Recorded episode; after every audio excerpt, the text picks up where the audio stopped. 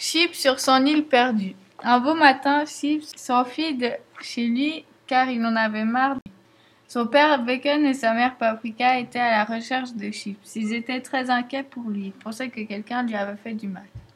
Chips vivait très bien sur son île. Il s'était fabriqué un lit et une canne à pêche pour pêcher les petits poissons et se nourrir avec. Une semaine plus tard, les parents de Chips avaient appelé la police. Chips ne s'inquiétait pas il les avait quasiment oubliés, car il est tellement bien sur son île, personne ne pouvait le déranger. Cela fait un mois qu'il est sur son île. Après un mois et demi, Chips veut retrouver ses parents car il leur manque. Son père Bacon et sa mère Paprika sont toujours à sa recherche. Après quelques semaines, Chips se réveille et voit ses parents devant lui. Il était super content. C'est comme ça qu'ils retournèrent chez eux.